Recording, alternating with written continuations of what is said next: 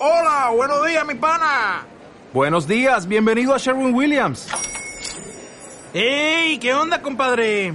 ¿Qué onda? Ya tengo lista la pintura que ordenaste en el ProPlus app. Con más de 6.000 representantes en nuestras tiendas listos para atenderte en tu idioma y beneficios para contratistas que encontrarás en aliadopro.com. En Sherwin Williams somos el aliado del PRO. Nos ponemos metas a diario, pero ¿cuántas de estas las llevamos a cabo? Quizá por falta de tiempo o interés. No les miento, también pasaba por eso y quise hacer un cambio, ponerme de pie y iniciar algo distinto. Así nace Reto 2020, un podcast y videoblog en donde busco dar a conocer la información de los artículos indexados o científicos que leo a diario. Pero no de una manera compleja ni nada de eso, sino con un lenguaje donde todos nos involucremos. Así que adelante. Hey, ¿qué tal? Ya saben, el reto diario, leer un artículo, compartirlo y hoy les tengo un tema sumamente interesante y es la cuestión de considerar el consumo de marihuana como un derecho. Yo sé que es sumamente polémico, pero el artículo es muy interesante. Y fue publicado en el 2017 en el número 50 en la revista Estudios Políticos del Instituto de Estudios Políticos de Medellín, aquí en Colombia.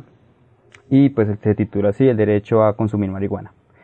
El autor básicamente lo que hace es mostrar el por qué la Corte Constitucional avala el derecho a las personas al libre desarrollo y esto se basa a que las personas tienen el derecho a consumir marihuana.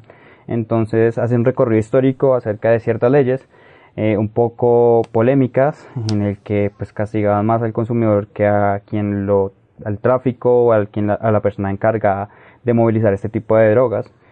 Em, y también cita como aspectos sociales, que es muy interesante, el tema de la exclusión familiar, en el que pues actualmente aún sigue siendo un tabú el consumo de marihuana y donde las familias pues rechazan a los miembros de, su núcleo si pues llegan a, a detectar este tipo de comportamientos. Eh, también hay dos temas como la represión y uno, no, uno grave y uno no, no, tanto, pues el de la policía que pues manejan el control y que tratan de pues de hacer cumplir las leyes, aunque esto vaya en contra de muchas de las decisiones de la Corte Constitucional. Y otro que sí es sumamente polémico y que deja bastantes temas de analizar, que es como el tema de la limpieza social, que aún se ve, eh, no sé en otros países, pero acá en Colombia aún se ve bastante e incluso a veces son contratados por las mismas personas de los barrios o de las zonas.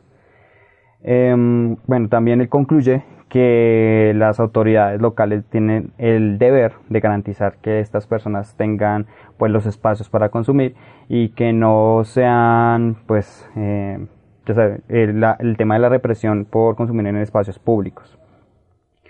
Eh, también lo vi, en mi aspecto personal, lo vi como una oportunidad de negocio y es que actualmente el tema de la marihuana medicinal para tratar ciertas dolencias es actualmente vista por muchos países como un gran negocio.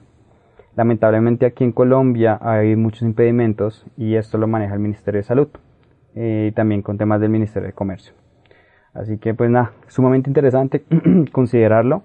Eh, pues no sé si hay personas también de otros países a ver cómo se considera. Yo tengo conocimiento que en varios países de Europa, en estados de Estados Unidos, en Canadá, es legalmente poder consumir marihuana de manera recreativa. Así que pues nada, Espero les guste, espero sus comentarios y nos vemos mañana.